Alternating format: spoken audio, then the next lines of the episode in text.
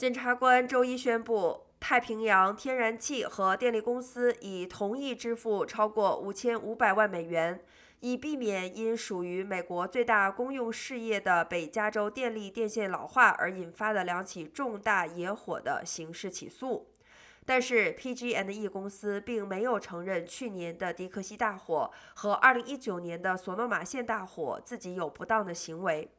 不过，他们同意支付的赔偿金仍然加快了因房屋被大火烧毁的赔偿进度。